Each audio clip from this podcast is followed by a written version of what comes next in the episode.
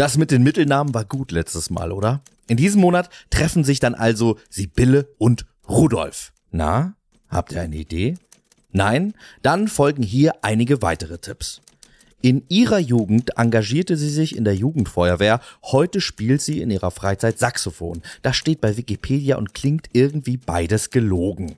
Was aber absolut wahr ist, ist, dass sie einen gekauften Doktorgrad besitzt, den sie mal in einem Spiel gewonnen hat. Trotzdem ist sie bis jetzt noch nicht in der Politik gelandet. Stattdessen erzählt sie Geschichten vom schönen Scheitern und ganz anderen Dingen als Moderatorin, Podcasterin, Schauspielerin und Autorin. Sie sagt, ich kann nur sagen, einfach machen. Nicht warten, nicht zögern oder zweifeln, ausprobieren und lieber scheitern und nochmal anfangen. Das sieht er ganz genauso. Eigentlich wollte er Polizist werden, ging aber nicht wegen seiner Akne. Klingt verrückt, stellte sich aber später als Segen heraus.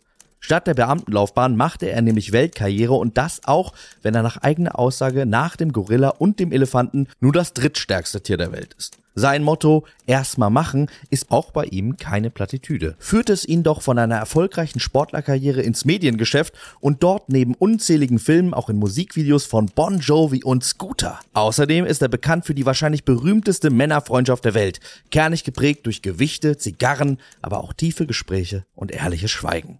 Letzteres ist natürlich hier eher schwierig. Mit allem anderen qualifiziert er sich aber natürlich perfekt für diesen Podcast und hier wird sich zeigen. Verbindet die beiden noch mehr als ihre Lebensmottos und ihr Fable für Uniformen und werden sie nun vor unser aller Ohren zu allerbesten Freundinnen?